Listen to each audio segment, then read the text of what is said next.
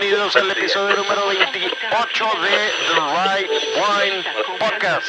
Miller, dale.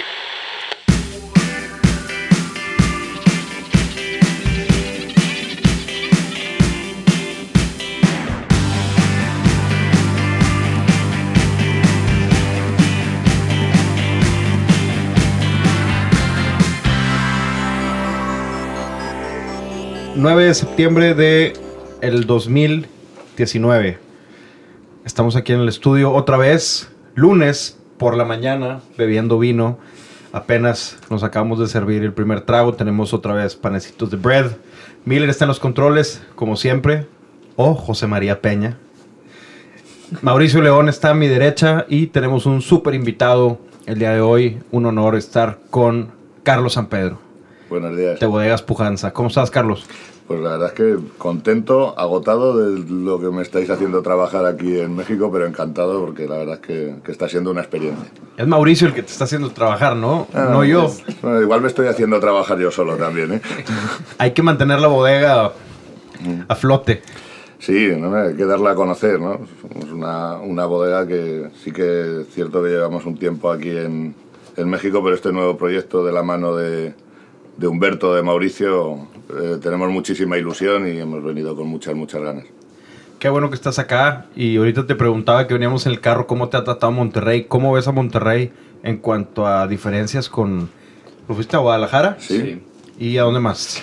Conozco México ciudad, Ajá, Ciudad de México. sí, Ciudad de México, Guadalajara y Monterrey. De momento no, no conozco nada más. ¿Cuál es la, la diferencia de Monterrey? ¿Cómo ves aquí? Monterrey parece cualquier sitio sofisticado del mundo hoy. No sabes si estás en México, no sabes si estás en Singapur o no sabes si estás en, en, en Las Vegas, ¿no? Es- al final es un...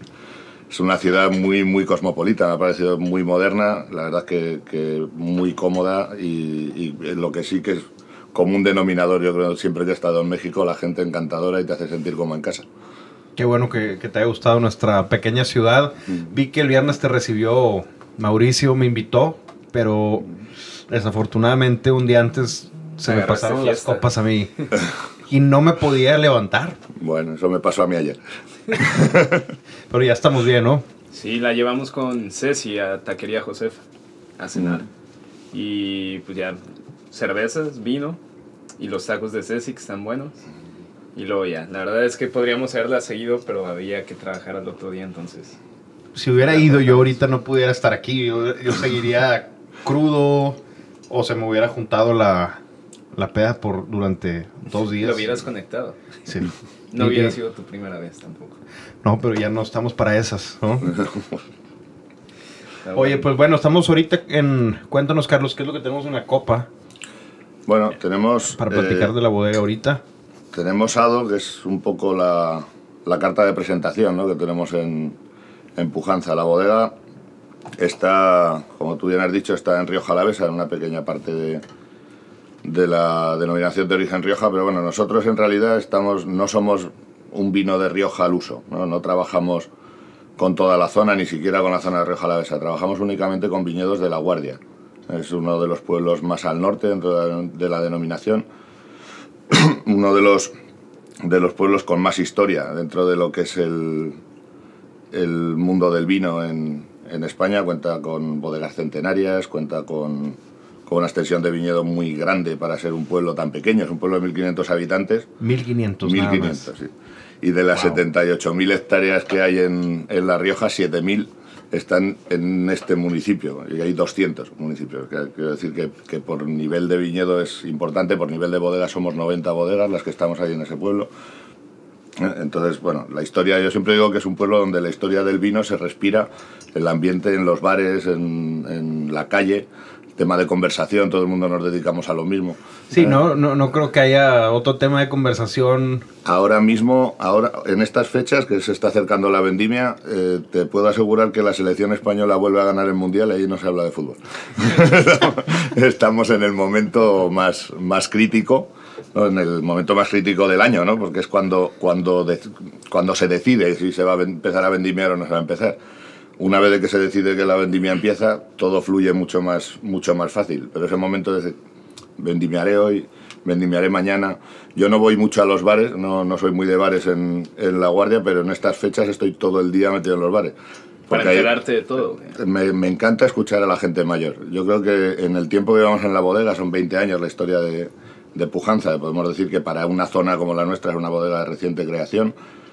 Es un proyecto mío personal, aunque mi, mi familia sí que viene de viticultores de varias generaciones y parte, gran parte de los viñedos que tenemos en Pujanza pertenecían a mi padre, incluso a mi abuelo, incluso a mi bisabuelo. ¿no? Un, un viñedo que tuve que comprar a un primo mío, pero lo plantó mi bisabuelo y hoy es mío otra vez.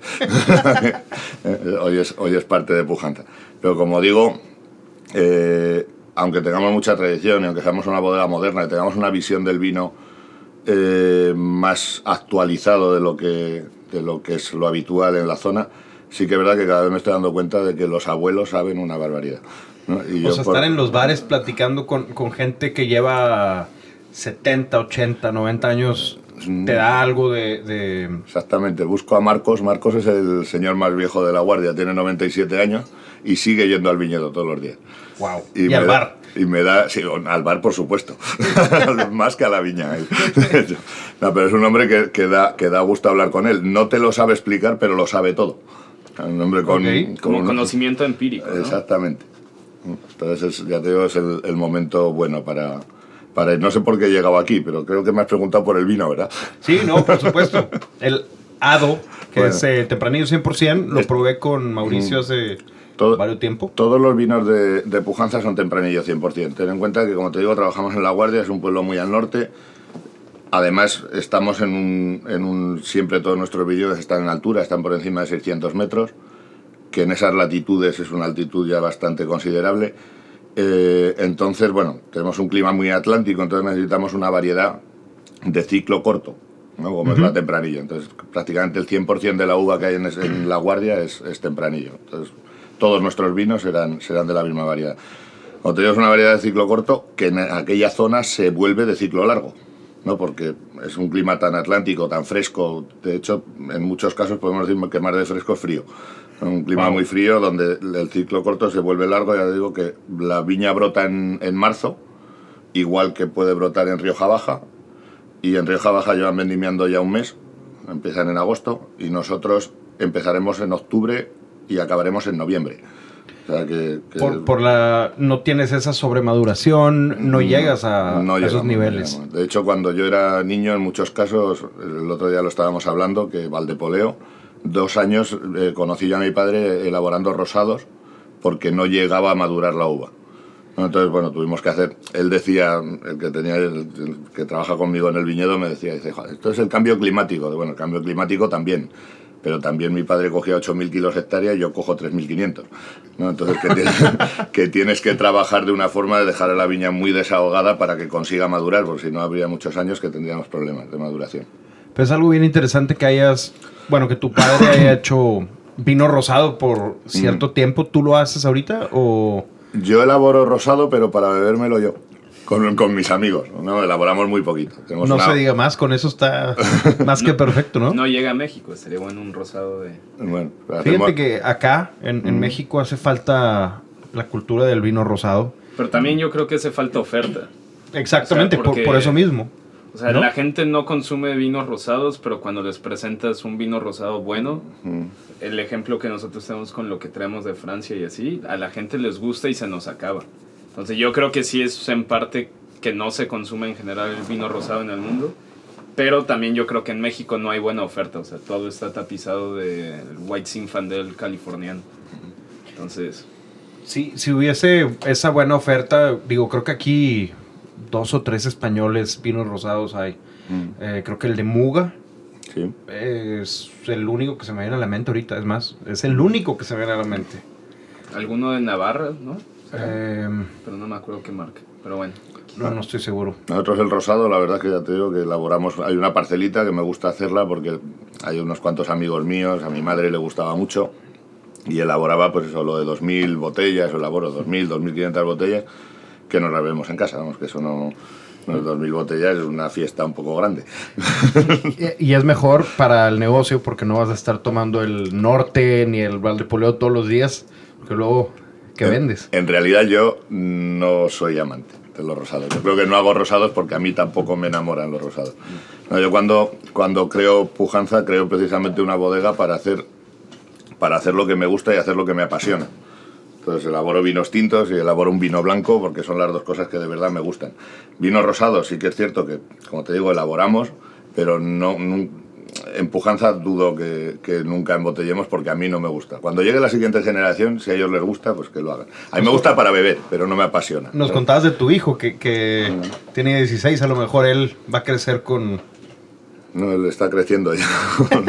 Pero con la espina de, a lo mejor vamos a hacer un vino Bla- rosado. blancos y No, rosados, de, blanco. de hecho, a él le gusta el vino rosado. Él- Ok. sí, él, él sí que, que le, le suele gustar beber. Es- ¿Cuál es, ¿Cuál es el vino de pujanza que más tomas para ti? O sea, si tuvieras que abrir una de tus botellas. Nosotros, a ver, yo el vino que más. El vino que más me gusta, lógicamente, debería ser así: es Cisma, después el Norte, después Valdepoleo y por último el Esado, ¿no? Me parece en- cuando hablamos de gran vinos. Pero yo el vino que más consumo es Valdepoleo. El vino que más consumo es Valdepoleo porque creo que une un poco todo, ¿no? Tiene cosas de gran vino, muchas cosas de gran vino, sin tener un precio de gran vino. Sí. ¿eh? Un precio de vino bueno, no, pero Nos no están interrumpiendo, nos están interrumpiendo aquí en el show. Se apareció, se apareció. Escuché que Humberto? estaban tomando pujanza por aquí. Y decidió entrar Humberto Falcón aquí a la plática. ¿Cómo están? Muy bien. Carlitos, ¿cómo estás? Bien. Qué bueno, gusto en verte. Bienvenido Humberto. Acá hay Gracias. panecillos de bread. Prefiero vino de pujanza. Y también ahorita pruebo el panecito. Seguíamos en el, en el tema de, de tu hijo y del vino, Del vino rosado y el vino que tú consumes más bien. Sí, pues como, como te digo, es, eh, Valdepoleo es el vino que más solemos utilizar por lo que te. O sea, que más suelo consumir yo por, por lo que te digo, porque al final tiene cosas de gran vino, no tiene precio exagerado y da muchísimo placer. Un vino que es muy fácil de, de maridar, incluso es fácil de no maridar. Un, vino, un vino que está muy bueno comiendo y que no necesita necesariamente de estar comiendo para, para beberlo. ¿no? Entonces yo creo que es el vino que más, que más consumimos. Cuando la fiesta se pone bonita, nos gusta beber norte también. Muy bien. y ahorita vamos a probar el, el Valdepoleo también, Sí, después de también. después de Ado. Ronaldo, ya te digo que es, es un poco, es- este vino que tenemos es un poco la entrada en, en- en la bodega, no es un poco la carta de presentación que tenemos. Es el único vino que hacemos que no es de un viñedo único, siempre viñedo propio, eh, pero diferentes parcelitas, para hacer un vino yo creo que, que marque un poco más varietal de lo que nos encontraremos luego en los demás vinos de pujanza, ¿no? Se ve la tempranillo de la guardia clara, entonces un poco lo que buscamos es eso, que, que muestre un poco el origen y luego que muestre un poco lo que es la filosofía de la bodega, ¿no? que, que cuando tomes un hado te des cuenta de que cuando vayas subiendo de categoría, por decirlo de alguna forma, eh, Ado ya te ha presentado lo que te vas a encontrar, no mucha limpieza en la nariz, vino muy honesto y con una frescura, una acidez que es marca de la casa. Ahorita la- que pruebo, la acidez está impresionante. Mm. Se me hace muy, muy fresco, a diferencia de muchos españoles que. Muchos españoles modernos. Mm. Y estaba leyendo hace tiempo cuando, cuando Mauricio me presentó el tema de, de pujanza. Me, me metí a investigar un poco y veo que el tema de la barrica para ustedes es no subjetivo, pero es como. queda a segundo plano. A ver, es importantísimo. Está claro que, que el vino en, en la barrica, al vino le suceden cosas que para nosotros le tienen que suceder. De hecho, es, es obsesivo eh, la cata de maderas, la cata de, de- O sea, las veces que las pruebo, antes de incorporar una nueva tonelería a la bodega, las veces que catamos los vinos en barrica durante toda su crianza. Todas nuestras barricas están en una disposición que podemos llegar absolutamente a todas y le damos una vuelta todos los meses. Yo cato todas las barricas de pujanza una vez al mes. Todas. Hay 850, ¿eh? No hay trabajo por allá. No, son 200, cato 200 y pico barricas todos los viernes. El viernes que viene tendré que catar 400, claro, porque este viernes no he estado. todos los viernes cato cua- 200 y pico barricas. O sea, es, es muy importante, ¿no? De hecho, eh, mi exmujer, eh, que trabajaba conmigo en la bodega, eh, cuando compraba las barricas me decía siempre, veía la factura y me decía, a ver, Carlos, explícame esto. Dice, ¿por qué nos gastamos tanto dinero en un, en un producto que tú luego tienes esa obsesión con que no se note? Digo, pues digo, precisamente por esto, porque estas son las que nos dejan que los vinos se expresen y, los, y los interfieren, por decirlo de alguna forma, menos en los, en los aromas y en la personalidad del vino. O sea que, como te digo, es importante para nosotros, pero sí que está claro que nosotros no vendemos madera, nosotros vendemos vino. Exacto. Y lo que queremos es que el vino sea el protagonista y la barrica sea, pues como, pongo el ejemplo alguna vez, como la sal en la cocina. Necesaria, pero nunca protagonista. También lo que está interesante es todo el tema que tienen de, de la fragmentación de sus viñedos, o sea, por las parcelas, todo el número de parcelas que ellos tienen, que me estaba contando que tienen 40 y... 43. 43, pero uni- viñedos de parcelas únicas solamente tienen 5, ¿no? Eso Vino- significa que todo lo demás lo fragmentan y lo conocen súper bien, a pesar de que luego lo van a mezclar todo, ¿no? 40, 40 parcelas para hacer el vino que tenemos ahora en la, en la mano. Sí, ¿no? Es el vino que más trabajo nos da, en realidad. Claro. ¿no? Es el vino más económico de la bodega. Es el vino así más... Se supone que, que menos atención le tendríamos que prestar, pero es el vino que más trabajo nos da, sobre todo ahora. En vendimias es una locura. Bueno, y durante todo el año, de trabajar 40 parcelas, estamos hablando de parcelas en muchos casos de 1000 metros. De 1000 metros de, de 2000, de 1600, de, hay alguna también de 20.000. ¿no? Pero lo normal, sí, para que te hagas una idea, son 18 hectáreas y media lo que se utilizan para este viñedo, repartido en 40 parcelitas. O sea, la ¿Cuánto es de locos. 200, entre 200, 220, 180, lo que trae el viñedo nuestro. Ya te digo, no, no- al no comprar uva, tenemos, tenemos mucha, mucha, sí, mucha variación de años a otros, de unos años a otros. Este año, para nuestra desgracia, no vamos a llegar a 200.000. Hay cosecha corta. Eh, yo creo que Pujanza es una bodega que se debe de... Obviamente los vinos se, se- se- se presentan solos, la bodega y el trabajo de Carlos y de su equipo se presenta solo en la copa. Yo tengo dos, dos apuntes que hacer. El primero es que estamos muy acostumbrados, los que estamos en el mundo del vino, a fragmentar o dividir la Rioja en Rioja clásico y Rioja moderno.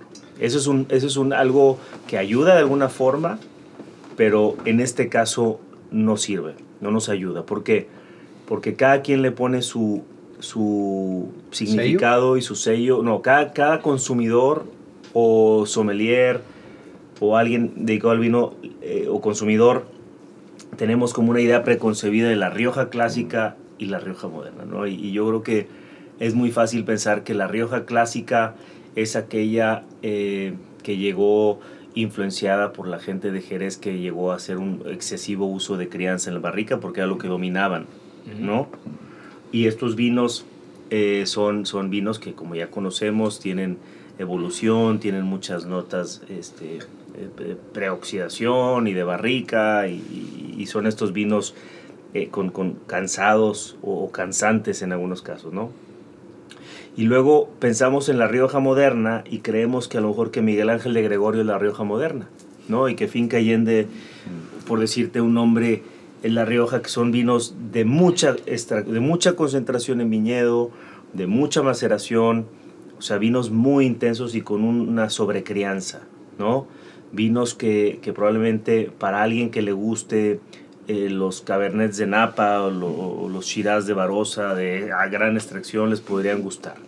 Eh, Pujanza no la puedes poner en ningún lado. Yo creo que Pujanza dentro de La Rioja tiene su propio eh, sello y, y- y- y estilo y eso es lo que sería bueno que, que hablemos porque, porque no estamos aquí, aquí no lo rige nada, ni lo rige el estilo que pensamos como Rioja clásico ni tampoco el estilo de La Rioja moderna. Este, ¿A qué me refiero? Están tomando un vino que se llama Ado, que es el vino de entrada de la bodega. Estás probando un vino de 400 pesos, 400 tantito. Métanle la nariz a esa copa y chécame las flores, checa la sutileza, la fruta roja, Aquí no estás encontrando. ¿Qué esperas en un tempranillo de 400 pesos? Piensas ¿Quieres- en, piensas en piel, Quieres ver, quieres ver Tabaco. cereza, quieres ver vainilla, quieres ver tabaco, quieres ver cuero. Aquí no encuentras eso. Aquí encuentras. Digo, pasa- fruta pasa a tu fresca. tercer plano. Sí, pero aquí, lo, aquí yo creo que lo- la, la- la principal cualidad de este vino para mí es, es la sutileza. La, la- una nariz súper fresca. Estás hablando de que hay un cuidado máximo a, la, a la viña. ¿no? Y eso, si te lo platica Carlos, de, de la, de la micro parcelir- parce- parcelarización que existe. parcelización o O, bueno, ya, ese tema. Micro, micro El- eso. Micro eso. Eso. O sea, muchos, muchos este, lotes chiquitos. Pues estás encontrando un vino rojo de fruta, fruta fresca, acidez. Y una cosa bien interesante. Cuando, cuando tienes un, un buen clima y tienes un muy buen viñedo, vas a lograr, como lo encuentras en el norte del Ródano, como lo encuentras en Borgoña, como lo encuentras en Chinon, vas a encontrar una, una floralidad vegetal elegante. Checa, Diego, por favor, prueba, prueba esa floralidad vegetal en boca. Este, que cuando estás pensando Rioja en este rango de precios, lo más normal es que encuentres un verdor, pero no bonito. Un verdor áspero y unas notas ásperas en boca. De falta de maduración. ¿no? Exactamente. Yo creo que esta nariz, quien, quien, quien, se, quien se regale esta botella y la disfrute, te estás dando, te estás dando un gran regalo de elegancia, de frescura, de un tempranillo 100%, que no está, no es lo típico que esperarías. No esperarías ni la Rioja clásica que estábamos pensando todos, ni la Rioja moderna. Para mí este vino, y se lo dije a Carlos el, el- el otro día que estábamos comiendo, dije, espero no lo tomes a mal, pero yo he- en este rango de precios, esta elegancia, sutileza, frescura, floralidad y notas vegetales interesantes los encuentras en Cirá del Norte del Ródano, lo encuentras en Borgoña en la, en la Côte de Nuit, Barolo. lo, lo encuentras en Chinon, lo encuentras en, en Barolo, este, sí, en Barolo, y, y bueno, lograr un Rioja en este rango de precios con esta elegancia no está, no está fácil. Y el otro apunte que tengo es, eh, alguna vez un amigo eh, en Londres, es un, un gran comprador de vino en Londres, me dijo, cuando pruebes Borgoña, diles, dame tu Borgón Rouge. O sea, no probar un, un Chambol, probar un Gevrey, pues claro, va a estar bueno sea de, sea de la Lubis Leroy o sea de Moró. No, o sea, así de, va a estar bueno. Ahora, prueba su Borgón Rouge y entonces ahí estamos puedes hablando. juzgar. Puedes juzgar. Estás tomando ahorita el, el vino de entrada de Carlos, que es un vino, es un domen. Es como un domen en Borgoña, porque es pura uva propia. ¿Ok? Entonces, son como muchas cosas que a lo mejor a la hora que un comensal ve la carta de vinos o, ve- o va a Little Wine Market, probablemente no sepa todo esto que hay detrás, pero yo creo que Pujanza tiene estas cosas que, que- que merecen la pena explicarse, platicarse, para que, para que prueben lo que ahorita estás diciendo, Valdepoleo, que es un gran vino y no tiene un gran precio. Yo creo que tus vinos son eso, tus vinos son grandes vinos por el precio. Pero yo creo que sobre todo Ado, y sí lo estaba pensando, la competencia directa de Ado para mí, más que, más que otro Rioja en ese rango de precios, para mí estaba más en un Bourgogne Rouge. O sea, pensando en estilos. En un Cross O sea, Hermitage. sí, en un Cross Un Hermitage, Cross o sea. Hermitage, un Bourgogne Rouge. o sea, estás hablando de, de vinos Más que con el marca típica de Rioja en 400 pesos. O sea, yo no lo veo tanto como su competencia directa. Obviamente, pues tiene- comparten uva, comparten región, sí es competencia, pero en estilo se me hacía más similar hacia... De todas formas, nuestros estilos cambian, ¿eh? Quiero Sí. decir, sí. Creo, creo yo que, que como, como lo, lo que dijo Humberto, lo que yo pensaría es, es un vino moderno en sí, me refiero a, pues la bodega no es tan antigua, pero moderno hecho de una manera que se siente como, clásico. como si fuera un, un Rioja clásico. Mira, yo lo, lo suelo decir muchas veces. Yo me, mi bodega es, es, es nueva, ¿no? Es lógico, es, es primera generación. Yo tengo 46 años, la bodega no puede ser muy antigua. ¿no? De hecho, la bodega tiene 21 años. Se fundó en el año 98, la bodega tiene 21 años. Pero estamos en una zona, como os digo, con mucha historia.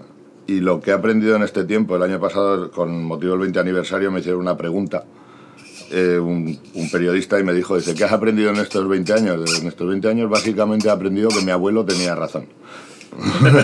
Entonces, un poco lo que, lo que ha sido pujanza durante todo este tiempo ha sido ir aprendiendo, ir conociendo las viñas, ir conociéndonos nosotros, aunque yo me he criado en, en- en viñas de estas, o sea, yo aprendí a poder en un viñedo que está aquí, metido en, en Ado. ¿eh? Aprendí a, trabajar el, campo en, vi- en viñedos que hoy, hoy, son, de, hoy son de pujanza. ¿eh? Pero eh, al final lo que cuando empiezas con la, con la bodega,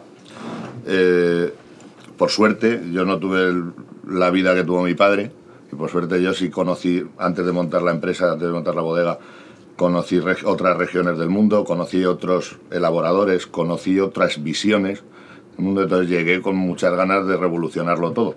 ¿no? Y un poco también decía él que la revolución de pujanza es todo lo aprendido en varias generaciones, todo lo aprendido en, mi corta vida cuando monté la, la bodega, eh, volver a mirar atrás, ¿no? a mirar un poco a lo que es la historia. Nosotros estamos súper centrados en la viña, estamos súper centrados en la añada. Por eso digo que cada vez que se cate una añada nueva de pujanza, vas a volver a catar de cero. Porque tenemos, sabéis que a nivel mundial es legal y de hecho casi todo el mundo lo hace, eh, mezclar añadas, ¿no? Refrescar por dar una tipicidad a tus vinos, a tu bodega, mezclar un 2015, echarle un poquito de 2016 o del 2014. Eso es legal y de hecho está hecho. Yo por mí, por mi forma de ver el vino, yo nunca lo haré, nunca. O sea, entonces, tú catas un vino nuestro del 2015 y catas un vino nuestro del 2017, ¿no? que son añadas bastante, Diferentes. bastante diferentes, y, y siempre te vas a encontrar lo que digo, nuestra seña de identidad está ahí, ¿no? la limpieza, la frescura, eso siempre va a estar ahí. Pero sí que es cierto que los vinos cambian. Hacer una vertical de norte, por ejemplo, que yo creo que es el vino de todos los que tenemos que envejece con, con- de mejor manera. De hecho, hicimos, eh, hace poco hicimos una vertical. Tampoco tenemos mucha historia. El primer vino era un 99.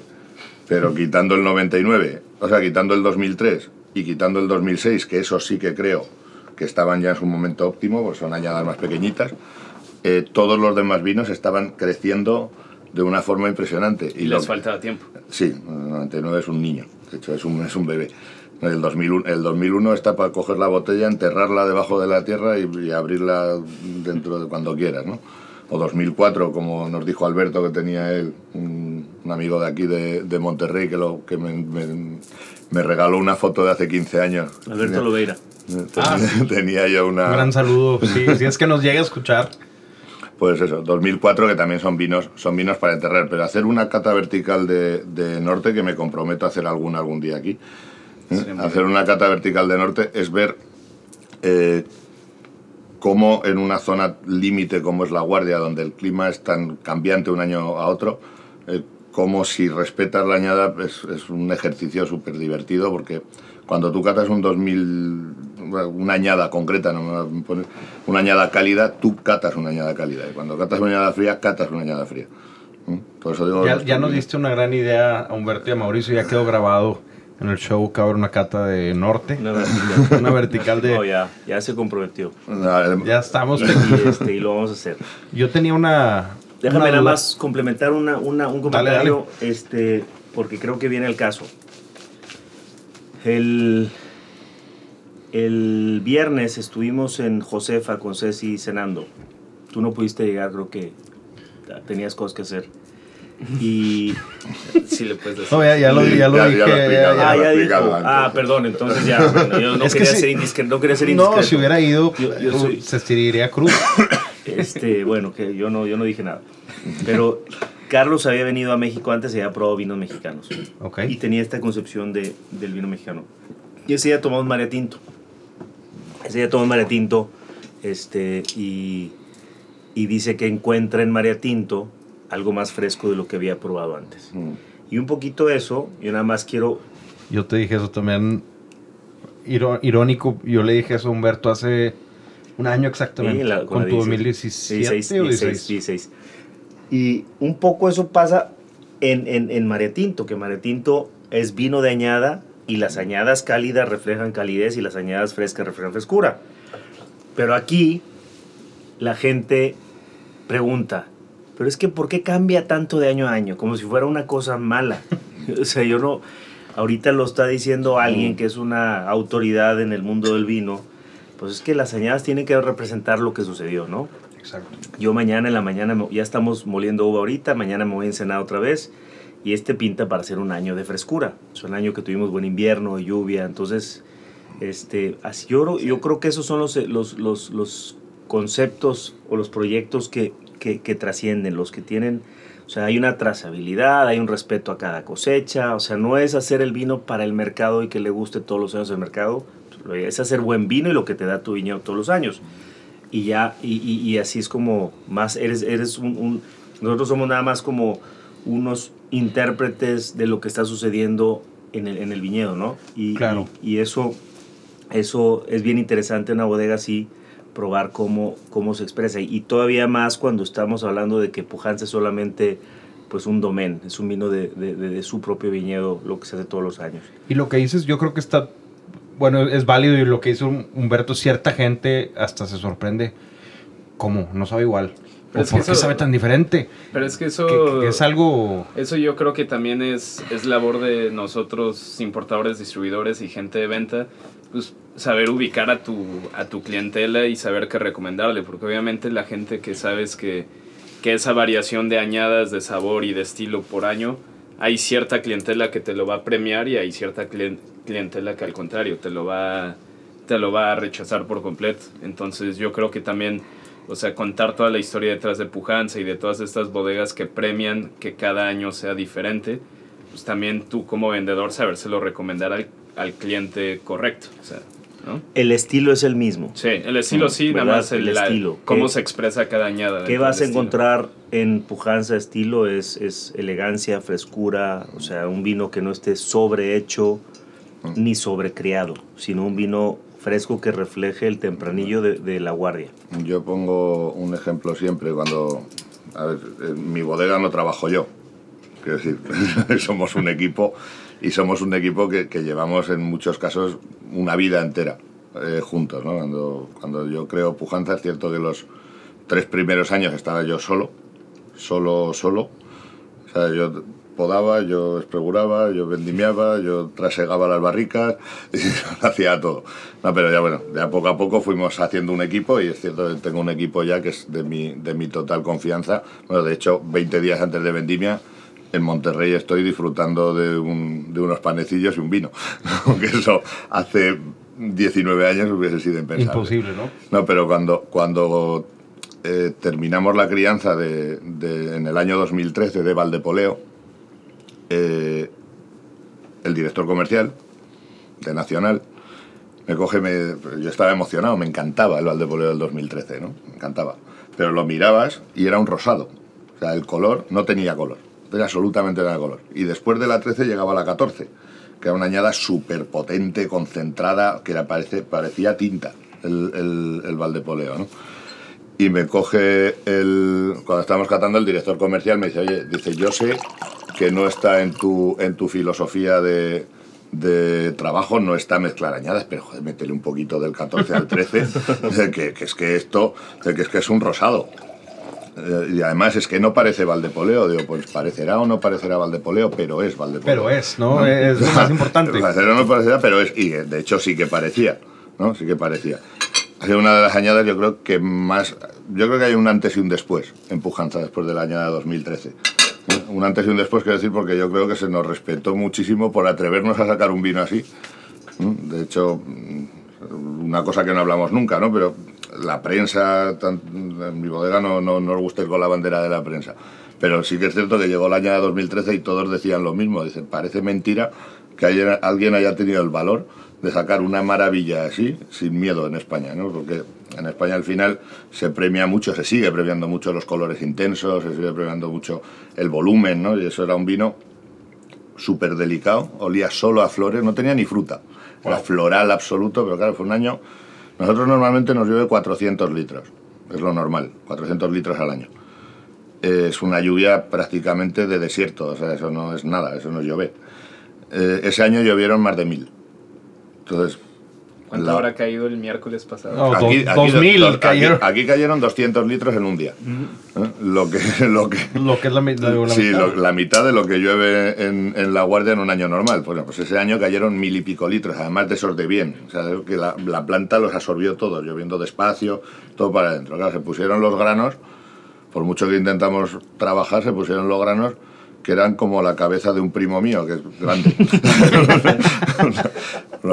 Unos granos enormes, ¿no? Claro, ese grano enorme diluyó un poco la añada. Entonces, la añada no era una añada normal y no era un año normal, pero a mí ya te digo que, que esa filosofía que tenemos de trabajo la seguiremos de forma radical y lo hicimos y creo que fue que fue un gran acierto. ¿no? Por eso digo que se nos quitaron los complejos ya absolutamente. Ahora sí que no tenemos ninguna intención. Nunca lo hicimos, pero ahora ni, ahora ni nos lo planteamos. Estás totalmente libre. Y modificaste tu, tu manera de trabajar la uva en, en la bodega. Se modifica, se modifica todos los años, se hacen, se hacen cosas. Pero ese año, por ejemplo, sí que es cierto que faltaba tanino.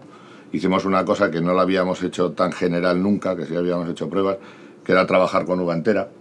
2013 necesitábamos tanino. Nosotros, tanto la viticultura la hacemos de forma ecológica, completamente ecológica, sostenible. No estamos certificados ni vamos a estar no vamos a estar porque porque me parece que en el momento que te certificas como ecológico o como biodinámico o como cualquier cosa ya se te juzga por otra cosa no te juzga por la calidad del vino entonces directamente hemos decidido que nunca lo vamos a hacer pero se trabaja de forma de forma natural en todo el viñedo y en bodega exactamente igual. No añadimos levaduras, no añadimos eh, tanino si hace falta, no añadimos, sí lo añadimos, pero lo añadimos de forma natural, que fue como pasó en el 2013, que lo que cogimos es el raspón de la uva que normalmente se quita, en ese año no se quitó. Y se añadió, o sea, se metió la uva entera ¿El al 100% depósito. un? El 70. 70% más o menos. Algo le quitamos, pues me daba un poco de miedo. Algo le quitamos. Pero, pero bueno, al final tuvimos que añadir ese tanino, entonces bueno, el, el vino cambió, modificado. Ya te digo que, que, hay, que el 2013 nos enseñó mucho. Los años malos son los años que se aprenden. Los años buenos, hacer vino bueno, hasta yo soy capaz de hacer vino bueno. No, felicidades por, digo, el Ado. Me acabo Mm. de terminar mi última copa de Ado, todavía queda, pero lo vamos a dejar para un ratito. Ahorita lo que dices de... Ahora estoy... Estamos tomando el... Valdepoleo. ¿Valdepoleo qué año? 15, 2015. también. 2015. Eh, me lleva lo que dijiste ahorita, que, que dices de no ponerle ecológico, eh, orgánico, porque la gente te empieza a juzgar por otras cosas.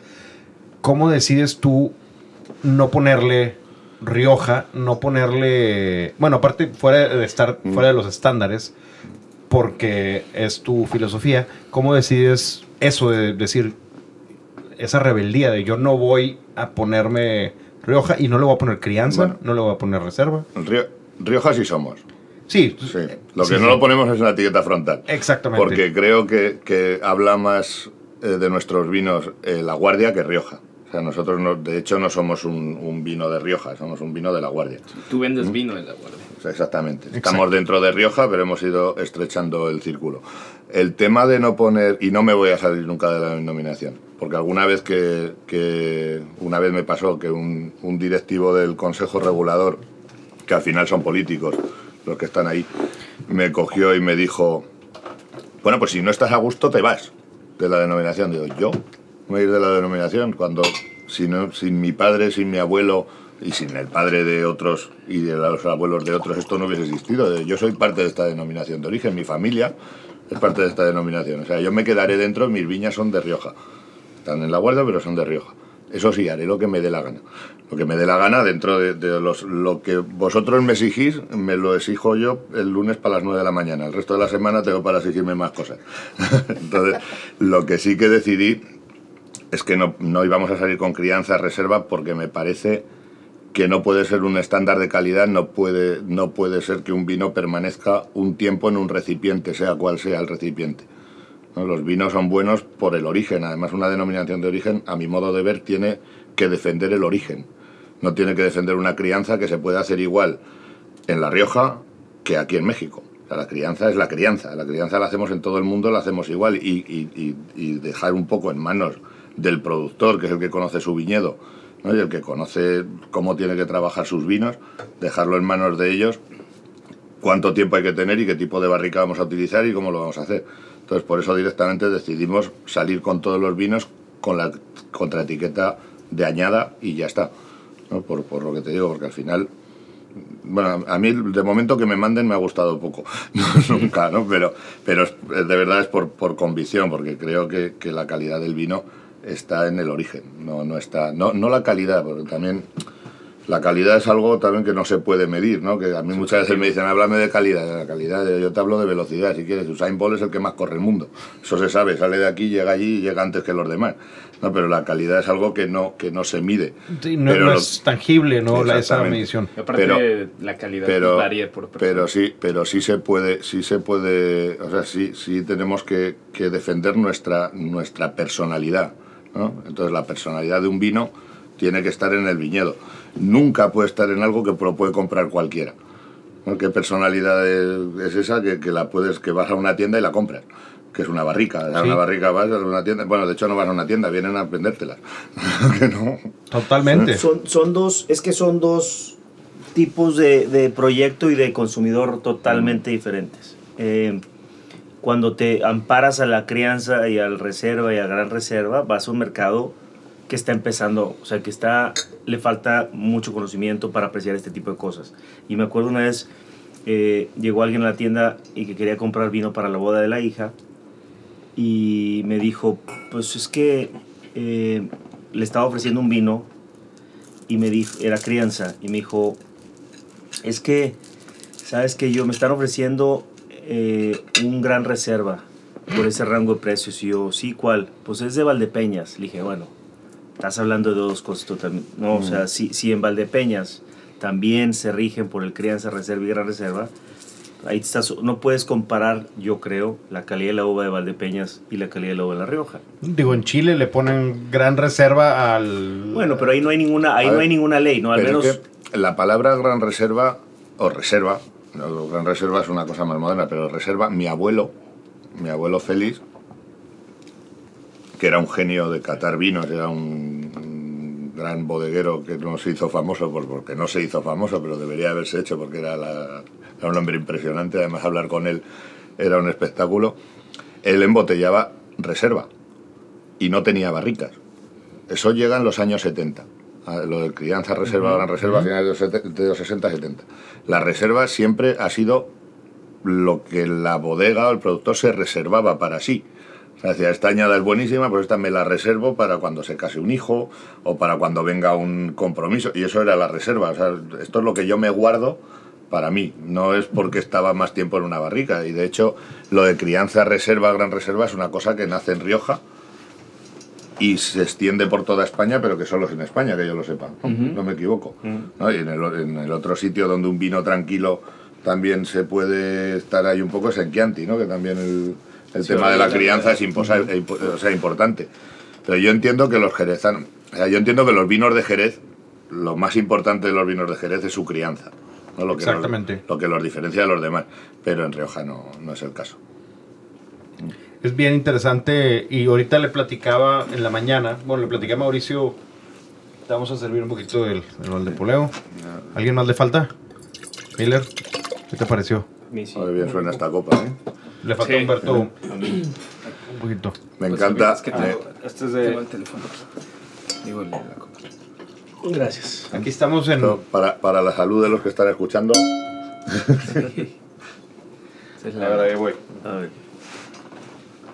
Con máscara o sin Hasta un máscara. poquito más para acá. Sin máscara. Ahí está. Esto eh, queda editado, ¿verdad? Como no, así déjalo. Sí, ¿verdad? Bueno, la vez pasada Puedes poner. ¿eh? se salió de control ¿Qué cosa? ya, ya aprendimos. cuando tomamos una foto. La última vez que tomamos una foto, una selfie, se salió de control. Pero ahora no hay el vino para, para Sí, que se no, no. En el del episodio 15. ¿o cuál? La peda. Así le, Sí, así no, le, no, le- no. le contaba, le contaba a Carlos. Ahora- no contado. terminó. Salimos como a la una, ¿no? De aquí. o Doce y No, media. no sé, no me acuerdo. Hasta Sí.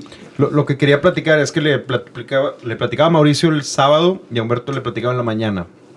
Que el viernes fui a comer con un muy buen amigo. Y él me abrió uno de los vinos de Envínate. De allá de las Islas Canarias. Y estaba yo haciendo la, la pequeña comparación de cómo tú estás haciendo tus vinos sin esas reglas de pues, la reserva, la gran reserva, lo que dices ahorita. La, reserva es un vino reservado para, para ti, bodeguero. Y ellos están haciendo vinos con sus uvas autóctonas rarísimos, increíbles, espectaculares. No sé si te haya tocado probar algo de ellos. Sí, he probado cosas. ¿eh? Son, son cosas bien interesantes, pero Me- son como también Me encanta- rebeldes. Me encanta que diga rarísimo, pero increíble. No, Porque es verdad que cuando vas a, a restaurantes, a mí me pasa mucho. yo- a mí me parece que el sumiller es una persona que hay que respetar muchísimo y, y trabaja, trabaja de la mano con nosotros. ¿no? A nosotros Ujú. nos ayuda muchísimo un sumiller a que nuestros vinos se conozcan y se consuman y, y lo saben explicar. Pero yo siempre cuando voy a un restaurante donde, hay un, donde está la figura de un sumiller me dejo llevar. No, pero he tenido unos cuantos años que me he llevado unas sorpresas muy desagradables. ¿no? Y ahora cuando, cuando llego a los restaurantes y me dicen, te voy a sacar, Carlos, un vino, ya verás, rarísimo, tal, digo, a mí sácame todo lo raro que quieras, pero que esté bueno. que es el caso de, del caso de que... Raro, que pero impresionante, Sí, pero que esté ¿no? Los, los- los vinos. Yo creo que también podríamos meter en esa categoría a eh, Valdepoleo o Ado. Es un, es un vino muy diferente. Mm. Y por diferente me refiero a en el muy buen sentido de la palabra. Oye, Carlos, si tú pudieras hacer un cambio a la normativa de la de, la DO Rioja para beneficiar a todas las bodegas pequeñas de tu perfil, ¿tú cuál crees que sería el más, el más importante? ¿Muchos? Tantos. ¿Tantos? Tantos. Tantos, hay tantos. No, pero hombre, lo que es importante, lo que es importante es que, que- que el Consejo Regulador lo dirija gente que le apasione el mundo del vino, no que le apasione Rioja. Sí. No, no que no se puede elegir a, a- a dedo a un presidente y a unos vocales del Consejo, no pueden ser las bodegas solamente que más venden y tener votos por la cantidad de contraetiquetas que consumes. No sé, yo creo que el presidente del Consejo Regulador, que- simplemente con que sea una persona que ha bebido vinos de todo el mundo, que sea apasionado del mundo del vino, que venga a las bodegas. A mí no ha estado ningún, ningún directivo, ni, el presidente, ni ningún directivo del Consejo Regulador estado en mi casa nunca. Creo que nuestra bodega ya es una bodega para que, el- que la gente del presidente del Consejo... Es que además lo, lo que es buenísimo es que el presidente del Consejo de la Ribera del Duero ha estado en mi casa. ¿No? El presidente del Priorato ha estado en mi casa. El presidente de la de Ocava ha estado en mi casa y el presidente del Consejo de Rioja no ha estado en mi casa, pero ni el presidente ni nadie del Consejo. Te quiero decir que no saben, miedo. Que no saben ni dónde está, no, no, que no se mueven, que en realidad hace falta un poco de... Yo creo que el vino es, mm, es mucha parte de, de- de conocimiento a la hora de elaborarlo, ¿no? Es mucha parte de conocimiento, mucha parte de historia, mucha parte de viñedo, pero hay muchísima parte de pasión. Y si a ti no te mueve la pasión y si a nadie del Consejo Regulador no le mueve más que los números, estamos mal. O sea, no se puede hacer un gran vino solamente con números. Ahora sacan lo de los viños, los viñedos singulares. Y, directamente para ser un viñedo singular es un viñedo que tenga más de 35 años y produzca menos de 4.500 kilos de hectárea. A ver, un viñedo singular es un viñedo singular, no es un viñedo viejo. Un viñedo viejo que tiene singular, que es viejo. En una zona como La Guardia, que la mayoría, de hecho, nosotros quitando un viñedo que es del año 2002, todos los demás viñedos son del 80, 70, 60, 40, 30 y 20. O sea, podrías clasificar todos tus Todo, viñedos todo. como viñedos menos, singulares. menos norte, Sí. curiosamente. O sea, todos los viñedos de nuestra, de nuestra explotación eh, serían viñedo singular menos nuestro viñedo más singular. ¿no? Que, que que es es no- norte, que es norte. que de verdad es un viñedo especial, que lo ha demostrado, que es como yo decía, que pues, ¿cómo lo hacemos? De muy sencillo, vino que demuestre que es un viñedo singular. ¿Y eso cómo se hace? Pues, bueno, pues, prensa nacional, internacional, mercado, precio, Probar diferentes Claro, añadas. y- para diferentes añadas, hacer una cata, nos llegas tú y mañana, como tienes una viña de 35 años, te coges, te apuntas y ya eres un viñedo singular. Bueno, pues no lo sé. Es, es algo bien interesante probar ahorita. Estoy probando este y lo que dijo Humberto al principio, el de Ado. Eh, a- probándolo, no, no diciendo que estoy haciendo una cata ahorita, pero así nada más de, de la nariz, es esa fruta bien fresca. Fruta muy, muy, muy fresca. Igual siento que la barrica está en un tercer plano. Antes de eso hay muchas especias, hay muchas flores, eh, hojas, todo esto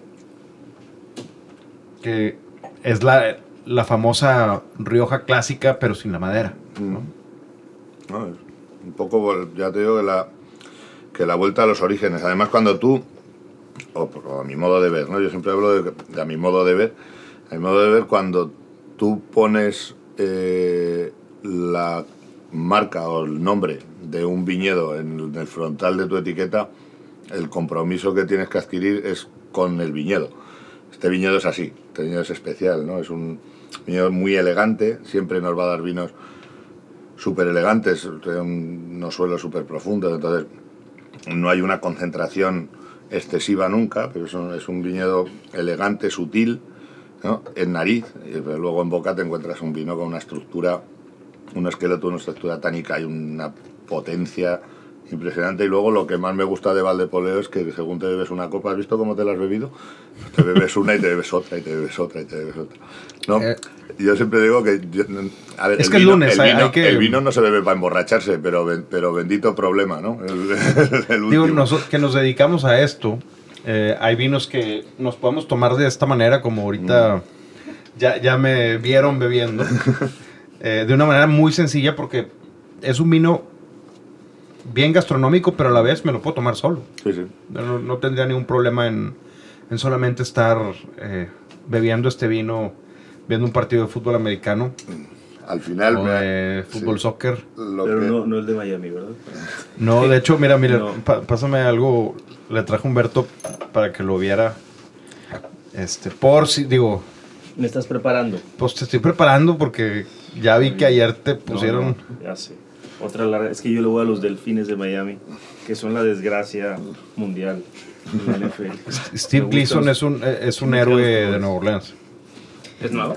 No, Oye. es, es de los 2000 Hablando del, del tema, y se lo puedes tomar solo y no, que hay que aprovechar para decir que estos vinos son gastronómicos, como hemos platicado y dicho muchas veces en estos días, Carlos y yo, pero son gastronómicos eh, de, de sorpresa. Es- eh, el jueves, el jueves estuvo Carlos en Guadalajara con Pau Jarero, que es quien distribuye estos vinos en Guadalajara.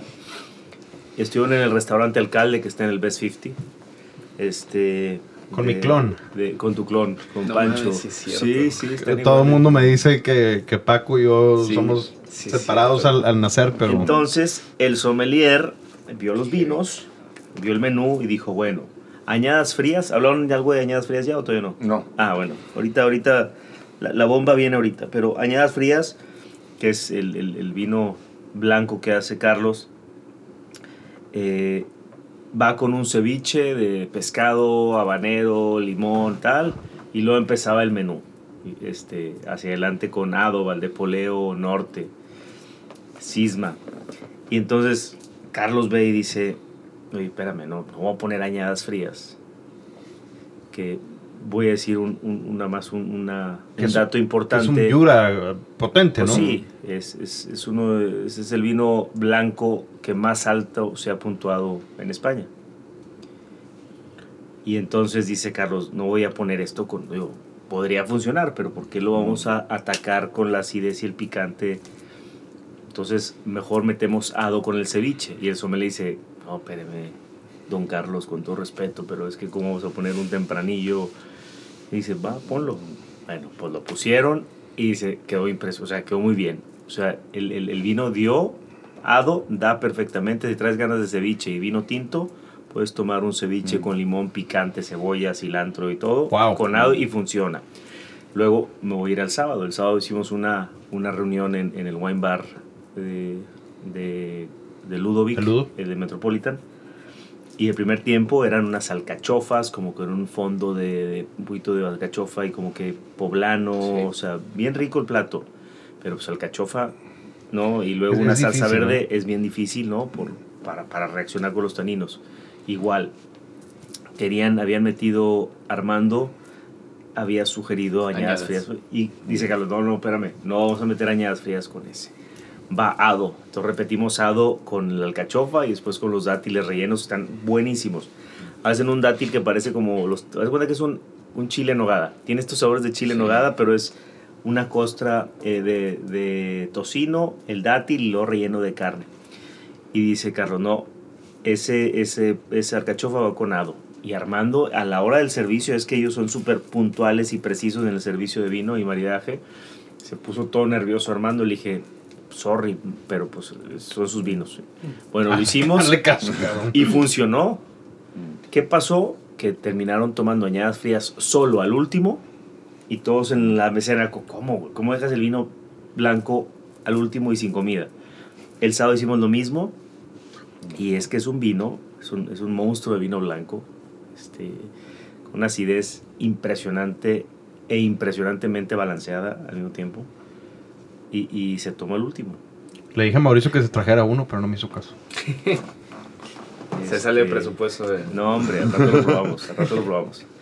Este, pero sí, son vinos gastronómicos, creo que. Y, y ahorita lo que, ya para. Ya es que yo siempre sin querer aviento una pelotita en, los, en las veces que me has invitado a, a platicar. No, son, digo, ya saben, eh, Carlos también, cuando estés en México, siempre eres bienvenido acá. Acá es un espacio para que todos opinemos. Mauricio también es recurrente. Mauricio es un activo fijo. Humberto también ya es activo fijo. Yo no tanto, pero sí, me varias. Es que tú estás más ocupado y como Mauricio no trabaja, Ma- Mauricio se la pasa trabajando, dice. Eh, por eso Pero viene aquí. No, trabaja mucho Mauricio, pero sí tengo que decirte que para él el podcast le da la misma importancia que cuando trae algún pendiente importante de cerrar alguna negociación. va, me, me avisa, no, le digo, ¿qué onda? Nos vamos a rato, sí, nada más que pues a las con tal grupo gigante de restaurantes tengo cita tal y luego voy al podcast y luego no sé qué, o sea, le da el peso importante, eso hay que hay que hay que dársela. Es que ya tiene fans, por, el, por eso. Por eso Ha ganado ha ganado popularidad. Ya le preguntaron en la tienda y tú eres el podcast. Sí, me han pasado dos veces. Oye, Ni a mí me Bueno, preguntan eso. cuando me has invitado siempre, este, me gusta hablar de vino, que es lo que más me apasiona, y, y, bueno, de otras cosas hemos platicado, pero siempre aviento un temita ahí que ahorita lo voy a, a poner y después lo platicamos. Pero lo que dice Carlos referente al, al adeo de Rioja, de cómo funciona, de todas las creencias que hay, creencias establecidas por personas, ¿no? O sea, ¿a qué te suena? Es, es una creencia donde, donde la gente por ignorancia o por creencia dice que las cosas deben de ser de cierta forma y si no estás en pecado. Es la religión. Es la religión. Es lo mismo. O sea, para mí las deos, como te he dicho, es, es, es- son religiones. Yo, bueno, como sabes, yo no tengo ninguna religión. Claro, creo en Dios y creo en muchas, en, en- en- en- creo, te- soy espiritual, pero no creo en ninguna religión. No creo en las denominaciones de origen. Claro, te dan una guía, pero, pero así como puedes probar en Borgoña un vino de la Lubis, por ejemplo, su, su Bourgogne Blanc, pues lo puedes probar y es Bourgogne Blanc. Y no va a estar mejor un Corton Charlemagne de no sé quién productor. No, este, creo que es lo mismo un poco. O sea, son creencias impuestas por hombres con creencias y con ignorancia. Y, y a mí lo que me encanta... es, es una manera de controlar también. Claro, que, es ellos. una manera de controlar. ¿Y quién es, quién es el que más va a irse al cielo? El que más pone diezmo, el que más va y Mm. paga. ¿Quién es el que acaba de tener el- la- las puertas abiertas Le- en la, en la de Rioja? El que más marbetes de Rioja paga al año. Le estás diciendo a Carlos que se va a ir al infierno. No, claro Sí, que no. Según ellos sí. Sí, se- no, se- no, pues no le, según acaban, ellos. no le acaban de amenazar que se quiere salir de La Rioja. Mm. Fíjate. Y dice, ¿cómo, güey? Si mi familia ha sido la base Hizo para posible. parte de La Rioja, Mm. ahora me quieres excomulgar. Es lo mismo, es lo mismo en, la, en la religión. Es lo exactamente. Entonces, se forma un grupo de poder. A mí me tendrán que echar. Yo no me voy a ir, a mí me tendrán que echar. No, es- sería, no- no sería la primera vez que me echan de algo, ¿eh? y, y para ellos, te vas a ir al infierno, según ellos. Según ellos. Sí, pero, pero tú haciendo las cosas por las que crees, por las que te apasionan, al ser congruente, transparente y honesto, a ver, no te puedes ir a ningún infierno, te vas a ir al cielo, al que tú le quieras poner cielo. Y sí, y, no, eso es, eso es otra vez. Ahorita que te escucho, sigo regresando al tema. A ver si un episodio hablamos de pura religión. Eh, sería. Aparte, él es, él es, no es de la- del irlandés, entonces Pero él yo- fue formado. A mis. Él va a misa todos los días a las 7 de la mañana. No, hombre. Iba porque mi exnovia, que Humberto conoció hace mucho tiempo, me, me obligaba. Y si no, me cortaban. Pero te- tenía que ir. Pero es- creo que a los. No sé, al nada más ser racional, dejé de, de creer en eso. Digo, tenía que ir ahí porque ya estaba la colegiatura pagada, ¿no? No, hombre, pero los, todos- fa- los fanatismos son malos siempre. Las, Sí. las religiones no son malas, para mi modo de ver. Los fanatismos son malos. Los consejos reguladores no son malos. ¿no? Lo que pasa que sí son malos. ¿qué coño? no, porque es que no se puede llevar nada. Es, yo creo que, que es como llevar, como incluso como llevar tu empresa. Tú no puedes llevar tu empresa si no pisas tu empresa. Me parece muy difícil. ¿No? Entonces tú no, tú no puedes dirigir un, un, consejo regulador de un que donde producimos un producto como os he dicho antes que mucha parte es pasión ¿no? aparte de conocimiento mucha parte es pasión tú no puedes llevar eso eh, cerrado en un despacho y porque te han puesto a dedo porque eres el político de turno dicen tú a llevar el consejo eso no, no, no, funciona así y funcionando así así nos, así nos está yendo que cada vez cada vez más bodegas están tendiendo a, este tipo de, vinos sin crianza, sin reserva, porque sí que es cierto que, vamos, la primera bodega que sale 100% con contraetiquetas genéricas en Rioja es Pujanza, es la primera que sale toda la bodega entera. Pero al final, hoy, hoy te estás cogiendo todas las calificaciones de todos los críticos de cualquier parte del mundo y de los 40 primeros vinos, y no voy a exagerar ni un poco, 35 llevan esa contraetiqueta. De los 40 primeros, 35 son genéricos. Y gana, es más cara la contraetiqueta reserva que la muchísimo, cosecha. muchísimo más cara. La Se cosecha, la cosecha es súper barata. Se están No, perdiendo dinero los del, del Pero, video. pero, pero que no es por eso. O sea, al final en estos vinos tampoco preocupa, es cuestión de céntimos. O sea, tampoco es, es un- una cosa cara. Pero bueno, en 400 millones de botellas que vende Rioja, unos céntimos es dinero al final, ¿no? Pero, pero bueno, que para una bodega como la mía, el etiquetar con genérico y el etiquetar con reserva es una cena. O sea, que tampoco es, es dinero. Pero sí que es cierto que, que al final eh, es- está claro el fracaso cuando eso, ¿no? Cuando, cuando la mayoría de los vinos que están hoy, que puedes empezar a decir nombres y, y te los digo yo, vamos, que hace falta La Nieta, Amancio, Contador, eh, La Viña de Andrés, eh, Aurus, de, que antes he hablado de Allende, Aurus Calvario, eh, todos, los vinos Trasnocho. de Trasnocho, to- todos los... Ramírez los- de Ganusa. Ramírez de Ganuza es reserva, pero su top es genérico. Cerrado el castillo. La mayoría de los, Cierto. de los vinos top de Rioja van con esta contraetiqueta. Algo estamos haciendo mal. Yo es lo que digo siempre que hablo con los del consejo. Digo, a ver, ahora sacan lo de los viñedos singulares. Lo que hemos estado hablando, de viñedos de Y a ver, en Rioja, a mí cuando. Es el único momento que me llaman a mí para hablar con ellos. Dicen, no, nos hemos llamado a 30 elaboradores para que nos contéis un poco vuestra vuestra idea de esto, de tal, de no sé qué. ¿Por qué no nos llamas a todos a la vez? ¿Nos juntas? A 35, nos juntas a 35, echamos el día y hablamos tranquilos, que no nos vamos a pegar, que somos gente muy civilizada, que nosotros nos llevamos todos muy bien. Yo, pues no, no, no quieren para, me imagino que para así tener la excusa de decir que lo que yo les he dicho no me han hecho caso porque los otros 34 pero no se dan cuenta que somos todos amigos. Entonces al final la conclusión que sacamos, todos los que nos reunimos, que yo luego estuve con ellos uno a uno he estado con ellos y yo, la conclusión que hemos sacado es que nos cogieron, nos llamaron, nos escucharon para hacer todo lo contrario ¿no? de, lo que, de lo que. Pero yo le dije a- al presidente del consejo, se lo dije, digo, mira, vais a hacer una cosa nueva, viñedos singulares, se supone que lo vais a poner encima del, de la pirámide, ¿no? en el punto más alto de la pirámide de la calidad de Rioja. Hoy ya hay viñedos singulares, demostrados, como digo, norte, demostrado, continuo el olivo, eh, Contador, eh, La Nieta, eh, un montón de grandes vinos que son de un viñedo que están ahí. Sea, que son los que van con la bandera del, del viñedo en Rioja. Pero si hacéis un viñedo singular y por lo menos el 80% de los que ya son no se van con vosotros, habéis fracasado. O- yo me sentiría claro. fracasado, ¿no? ¿Sabes cuántos han ido? ¿Cuántos? Ninguno. Ni uno. O sea, de esos vinos, de, ni uno. O sea, los, los vinos de viñedo que tú conoces famosos, en ni uno. Entonces, a ver, Hay, hay algo ahí. hay al- algo se está haciendo regular. No digo mal, pero regular.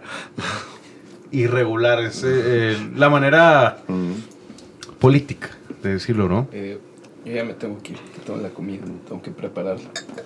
Yo te alcanzo, sí. Sí, sí, sí. Oye, Carlos, te ven la comida, yo ya me tengo que ir porque tenemos un evento como para unas 20, casi 30 personas, igual en el wine bar. Tiene que Entonces, pasar a la, ahorita a la iglesia porque le toca... También, como Ah, es el dar el diezmo. Dar el eh, diezmo. es correcto. Yo creo que tendría que dar más de lo que gano en mi vida para salvarme. Pero bueno. No te vas a salvar tú. Bueno, Mauricio. Nos vemos al eh, ratito. Bueno, las redes sociales de Mauricio son. Mau con dos U's León y The Little Wine Market. Muy bien, Mauricio. Nos vemos después. Nos, nos vemos al ratito. Nos vamos a seguir platicando Carlos, y bebiendo. Una y media empieza, ¿verdad? Sí, una y media. Gracias. Ya tienes el vino y todo, ¿no? Sí, ya. No, ya tengo todo nada más para que. Los vinos de, de pujanza para tener la, el, el portafolio identificado. Sí, gracias. Entonces, de las 40 hectáreas Carlos. que tiene Carlos, eh, quizá la mitad dentro de cuatro parcelas eh, únicas se produce hado, ¿ok? Valdepoleo es toda la finca que rodea la vinícola y es, tiene, tiene yo, de verdad, les, les, los, los invito a que se den una vuelta a La Guardia. La Guardia es un pueblo increíble. Al en- norte, Por ¿no? el norte, sí. Es un pueblo increíble, eh, con muchísima historia, mucha cultura, este, y es un pueblo, aquí en México ya lo hubieran hecho pueblo mágico. Este, y no, es, es un pueblo increíble de, de- que tienen 2.000 habitantes, 1500. 1.500 habitantes. Este, No es nada. no, y Oh, pues sobra la mitad. No, no. no, en serio, no. es, un pueblo, es, un pueblo, es un pueblo, es un pueblo, es un pueblo pequeño. 1500 habitantes es muy pequeño, pero tiene muchísima vida. ¿Cuántos O sea, no- bares hay para poder meter a todos a platicar? Porque decías del bar al principio. 40. Yo creo- Cuare- 40 bares, 38 restaurantes. No está mal. Para ser un pueblo, es un pueblo muy pequeño, vivimos muy poca gente, pero es un pueblo que tiene muchísima vida, muchas visitas, 90 bodegas. La cantidad de gente que mueven las 90 bodegas es, es, es impresionante. Hay 38 restaurantes sin contar que cada bodega tenemos nuestro comedor. Al final, eh, muchísima gente, es un pueblo de muchísimo paso de gente, pero sí que es verdad que es lo que dice Humberto, que es un pueblo con encanto. Yo nací allí, he sido de allí toda mi vida y, y ahora voy a estar una semana fuera y cuando entro todavía me impresiona.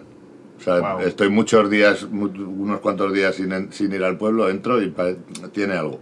Ya quisiéramos sentir eso nosotros entrando a, a nuestra ciudad, ¿no? O a... eh, bueno, me, me ha pasado yendo a Villa de Santiago, que es donde nació mi abuela.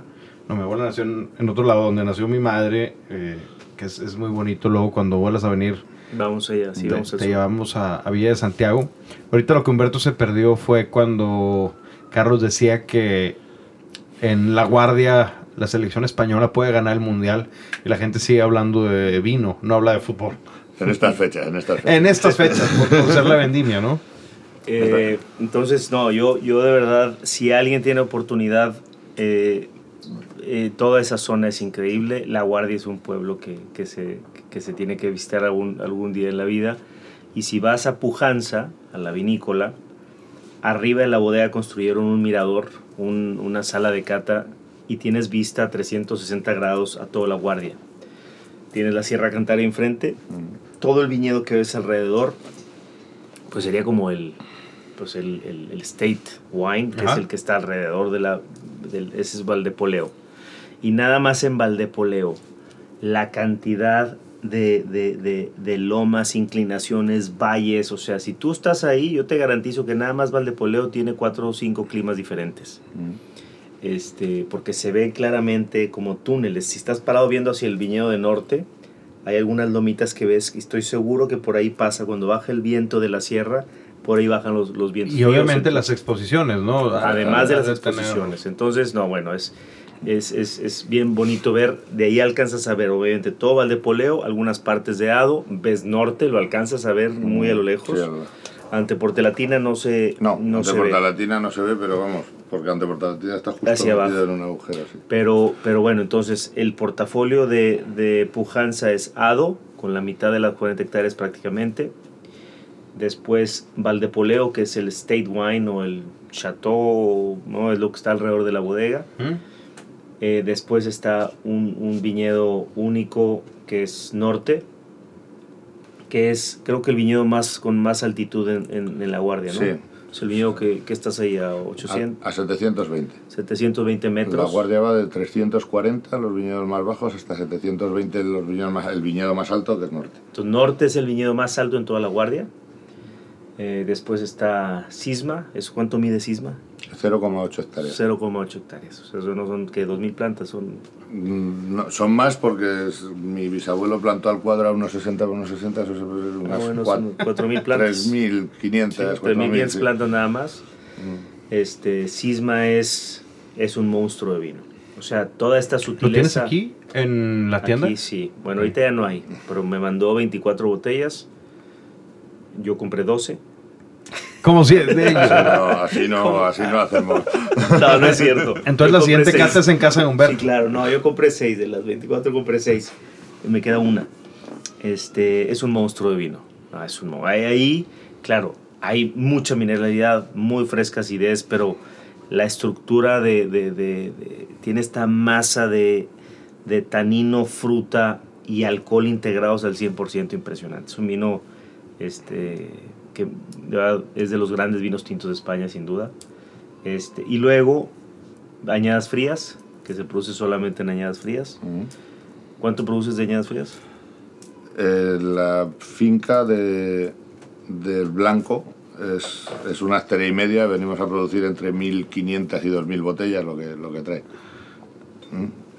Tengo, me da muchísima curiosidad de, de probar ese porque yo soy fanático de los blancos españoles, los blancos interesantes, ¿no? Hay blancos como el, digo, voy a decir marcas, yo creo que nadie de esta marca me va a estar escuchando el Imperial, ¿no? que es casi dulce. Mm. Eh, ¿De Cune? ¿O cuál? sí, Ah. el Imperial, pero blanco, que es, Sí. es, eh, no, la verdad no sé qué Mi- uva es. Miña Soledad, ¿no? Es, Creo, creo Miña que Soledad, sí. me parece Eh, sí, y, y, digo, es dulce, Mm. pues, pero pues me gusta eh, López de Heredia.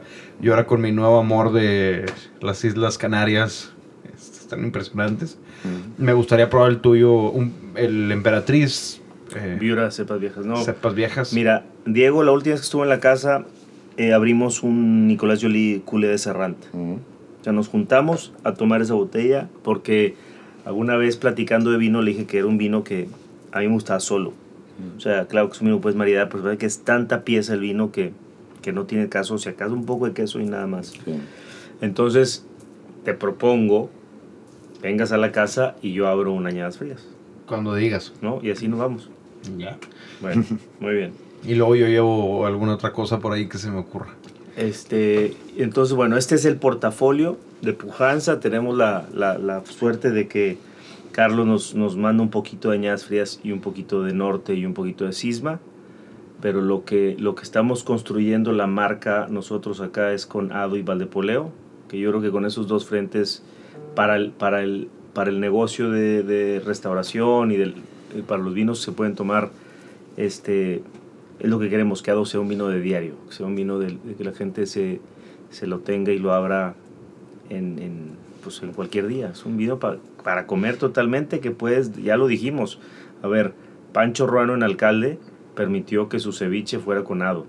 Mm. Ludovic en el wine bar nos dio chance de que probáramos el alcachofa con, con, con Ado. Entonces, Y vaya Está- que no, no, son, no son fáciles de convencer, ni uno de los dos. no, y, Conociéndolos. Y, bueno, pues él, él es un vino que puedes comer con lo que quieras. Bueno, y ahorita, básicamente, Carlos, desayunamos con eh, pan de bread, con eh, queso de cabra y pimiento conado. Sí, tampoco, tampoco te creas que sobre el papel es el maridaje perfecto, ¿eh? No, no, no. No, Con sobre el chile papel vinagre no, ese no. pero funcionó. Funciona. No, no, es que cuando el vino tiene acidez eh, y balance entre fruta, taninos, acidez y alcohol, puedes comer casi cualquier cosa. Este, y bueno, pues nos sentimos muy, muy este, orgullosos y honrados de poder representar Pujanza. Otra cosa nada más, mi último apunte de, de- de mi parte es eh, hablar de las personas, ¿no? Yo, yo lo he dicho aquí ya en, en ocasiones y siempre que platico con alguien de vino, digo que el vino es un resultado del viñedo, obviamente de la, de la geolocali- geolocalización de, de la parcela, de los tipos de suelo que hay, del- de, las condiciones climatológicas, de las horas de luz, horas de sol, horas de frío o días de frío. Eso es lo, lo que pruebas, ¿no? Pero el viñedo solo no se puede llevar. O sea, el viñedo necesita la parte humana de alguien que cuide esas plantas, no nada más pensando en la cosecha de este año. Hay muchas veces que tú tomas decisiones este año, que es un año difícil, pensando en cuidar la planta para el año que entra. Y la gente no se da cuenta de eso. Este, hay veces que tienes que, nos está pasando ahorita a nosotros, eh, en, en- en Valle de San Vicente, estamos cortando una parcela ligeramente antes, eh, fenólica está al 90%, azúcar está al 80%, pero la planta ya empieza a estresarse. Entonces, pues vamos a cortar quizá una semana antes de lo o una semana antes de lo que idealmente hubiéramos querido, pero estamos pensando en esa viña, para el año que entra. Entonces, todas estas cosas, que se, estas decisiones humanas que se toman en el viñedo, el vino es un resultado de un viñedo y de, la parte climatológica natural del viñedo y del clima, pero también de la parte humana. Creo que los vinos cada año, en proyectos como el de Carlos, cada año son mejores, no nada más porque el viñedo tiene un año más de experiencia, sino que Carlos tiene un año más de experiencia, ¿no? El equipo Y entero. El equipo entero. de Y hablando del equipo, te voy a decir dos casos que creo que, que da- dan mucha razón a un proyecto como este. Eh, Luis Peciña, que es un muchacho de La Guardia, que el, el padre Luis y Carlos son amigos, Luis y Carlos son amigos, eh, y, y Luis, Luis trabajó y aprendió mucho de Carlos en, en Pujanza. Hoy en día Luis está haciendo para mi gusto el mejor vino que se hace en México, que es Santos Brujos.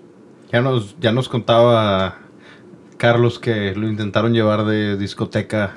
El buen Se Luis. le, se le da bien, se le da bien Ah, también no. beber tequila. sí. Es que es de, es de- es de nuestra. Es de mi edad. Es que, es que el sábado, voy a hacer un paréntesis antes de hablar de la otra persona. No, mejor hablo de la segunda y luego te digo qué pasó el sábado. Tú dale, tú dale. Entonces, Luis Peciña, que es un gran enólogo, pues trabajó, tiene algo de pujanza en, en su formación, ¿no? Algo de experiencia y de, de- de- de- de conocimiento. Y la otra persona es Jesús Viguera, que es el que lleva la parte comercial en pujanza. Jesús Viguera fue la mano derecha de Juan Muga en Muga por muchos años en la parte comercial. Yo conocí a Muga desde que estaba este, Jesús. Mm. Este, o sea, era Antes de. antes de pujanza. Entonces, alguien con, el- con la experiencia y el currículum como Jesús, después de estar años vendiendo muga por todo el mundo, hoy en día decide cambiar y trabajar en una bodega, pues se siente más contento él en, en pujanza por, por las razones que él tenga, pero estamos hablando de que hay gente de, de- de un nivel al lado de Carlos, entonces es una bodega que tiene muchas cosas muy positivas y, y al final eso se, se prueba en, en el- en la copa. Y después ya te voy a platicar lo que pasó el sábado. A ver. Oh, Carlos, Carlos ya No, nos no platicó un poquito. No, no pasó nada. No, no, Nada, no, nada. no, a ver, no. Dos, tres tequilas, ¿no? O, Eh, o siete, no sé. No, no, lo que pasa es que... este, Tú también estabas, ¿verdad? Sí, sí, sí. Yo hice un break. Yo tengo un gap. qué, qué bueno que no. No, no, yo tengo, yo me salvé, este, por hacer, hacer cosas. eh, Se me va a juzgar por todo lo que pasó porque es muy fácil de juzgar. Porque el sábado tuvimos la comida esta que te digo, tomamos bien y rico vino. Y después de ahí, este, Luis dice, bueno, vamos a tomarnos unos tequilas. Entonces, yo tenía, como sabes, Sandra le apasiona el ballet. Y el sábado fue la, la gala ah, International, Monterrey International Del, Ballet del Gala. aquí de Monterrey. No es del Ballet de Monterrey, es una, es una gala que hace Pepe. eh, es, un, es un evento muy padre, es donde vienen bailarines de todo el mundo y se hace un espectáculo impresionante. Entonces era ese día y yo pues no me lo, yo no me lo puedo perder porque Sandra tiene que, tiene que ir. De hecho, lleva siete años en la gala y Sandra ha ido a los siete años. Y yo también. Este, pero ya lo disfruto, ¿eh? me gusta. Lo voy a disfruto. escuchar Sandra esto. Y Ya sé, por eso estoy quedando bien. A todos los demás que no sean Sandra, no hagan caso de lo que estoy diciendo. Entonces yo me escapé, nos fuimos ahí a Croma a tomar algo de tequilas porque quería una terraza donde se pudiera este, fumar, platicar. Y entonces dije, ah, bueno, ahí me queda perfecto porque así yo después de ahí, de ahí me voy, de ahí salgo corriendo. Y nos fuimos, pero se me olvidó, se me olvidó advertirles que en la Madalena los tequilas son dobles. Entonces no eran siete, fueron 14. Entonces pedían un tequila y pues, ah, mira qué chistoso vaso. Que Era más grande. Entonces yo los acompañé con el primero, me fui y este tiempo en que yo estaba viendo el, el ballet, ellos seguían este, en, en el otro ballet. Y bueno, cuando los alcancé ya, ya era otra... Ya habíamos bailado Ya estaban bien bailados, bien bailados. No, y Luis, bueno. Luis, este, disfrutó mucho ese día. Terminamos tarde, pero bueno, no, todo, todo bien, no pasó ningún, ninguna cosa. No, al contrario, Todo- al contrario, lo muy divertido, muy lo- disfrutado. Terminamos en el centrito, en el Maverick. Lo pasamos Nos corrieron bien. del Maverick Mm. y nos fuimos al Mississippi. Y luego ya del Mississippi nos corrieron y ya. Y ya no hay nada, ir. ¿no? Este, Digo, te, hubieras, te podías ir- haber ido al Watson, que cierran a las 7 de la mañana, pero... Qué bueno que Luis no sabía que estaba el Watson. Porque Sí, hubiera sí, Sí, Luis sí, tenía sí, ganas, si no. Carlos hubiera terminado... No, No, no, no, ya- nosotros estábamos listos. No, ya, está de ya estaba de retirada. es Si no llega a llegar un marcho antes. Carlos y yo somos de la edad, ya tenemos otro, otra fiesta. Luis todavía le faltan 10 años para alcanzarnos, entonces. Está, está de mi edad. Y, y ya, nos fuimos. Y el sábado ayer, pues nada, tuvimos, digo, el domingo tuvimos que buscar otra terraza, pero ahora para unas cervezas, para nivelarnos y estar listos para hoy. Muy bien. Pues yo creo que este episodio ha sido de los que creo que nuestros escuchas más van a aprender en el tema de La Rioja. Ya hemos tenido varios episodios eh, platicando de Rioja y esto es una manera diferente de ver a, a la DO de, de Rioja. Entonces, te agradecemos muchísimo haber estado acá con nosotros, Carlos. Y la verdad, mis respetos por tus vinos. Cuando los trajeron Humberto, Mauricio, los probé por primera vez. Se me hicieron vinos bien interesantes, bien divertidos, bien como anti-status quo, podría- podríamos decirle. Claro. Y todo lo que sea anti-status quo, a mí me gusta. Nos gusta. Eh, yo, yo tengo ese, no sé, por ahí me gusta mucho este, este tema de que, de, de que la barrica no esté ahí tan presente, que no sea el maquillaje, que solamente sea, como dices tú, la sal o la pimienta, ¿no? Mm. Que ahí sea básico, pero no sea indispensable. Y algo que nos quieras decir antes de terminar sobre tu bodega o sobre ti. No, agradeceros muchísimo lo, lo bien que me estoy sintiendo, no solo en el programa, sino desde, desde que he llegado a México. La, la gente no sé, me ha atendido muy bien, me he sentido como, como en casa. Y, y para despedirme, pues deciros que la vida es muy breve para beber malos vinos. Poco más. Eso es lo más, eso es lo más importante. Que, que tenemos una vida muy, muy corta y para andar bebiendo malos vinos, mejor hay que, Hay que aprovechar.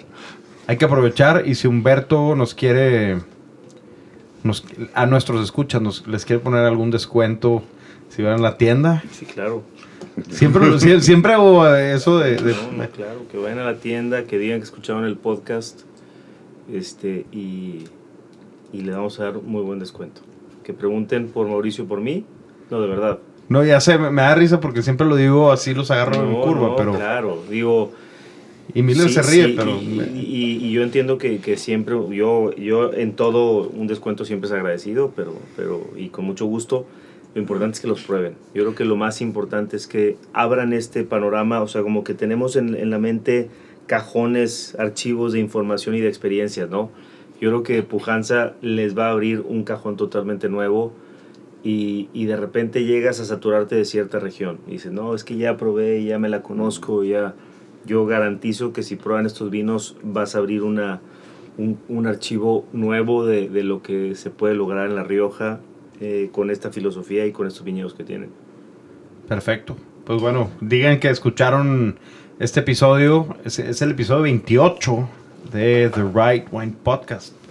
Entonces, cuando digan que escucharon esto con, con Carlos, Humberto, Mauricio y yo, pues ahí les pondrán algún descuento. Este episodio sale el jueves y vamos a saber si mis New Orleans Saints juegan hoy. Vamos a saber si ganaron o perdieron. Y yo los veo el... Tú los ves el, domingo. 14, El domingo. exactamente. Yo los voy a ver. Puedes llevar el jersey que te estoy... Préstamelo, me lo voy a llevar. No, llé- llévatelo y póntelo. Y si, si ganan, te lo quedas. Yo creo que ya, Eso es eh, legendario para mí. lo voy a cuidar muchísimo. No, googlea nada más quién es el jugador. No, sí sé quién es. Oye, ahorita que dice este Carlos de que la vida es muy corta para tomar mal vino, hicimos una, llegamos el- eh, a, una, a una reflexión. La edad que tienes, calcula más o menos hasta qué años vas a vivir, ¿ok? Ok. Bueno, ese, esa cantidad de años que te quedan desde hoy hasta los que tú calculas que vayas a no solamente dejar de vivir, sino estar en condiciones óptimas para seguir comiendo y bebiendo. Ok. ¿no?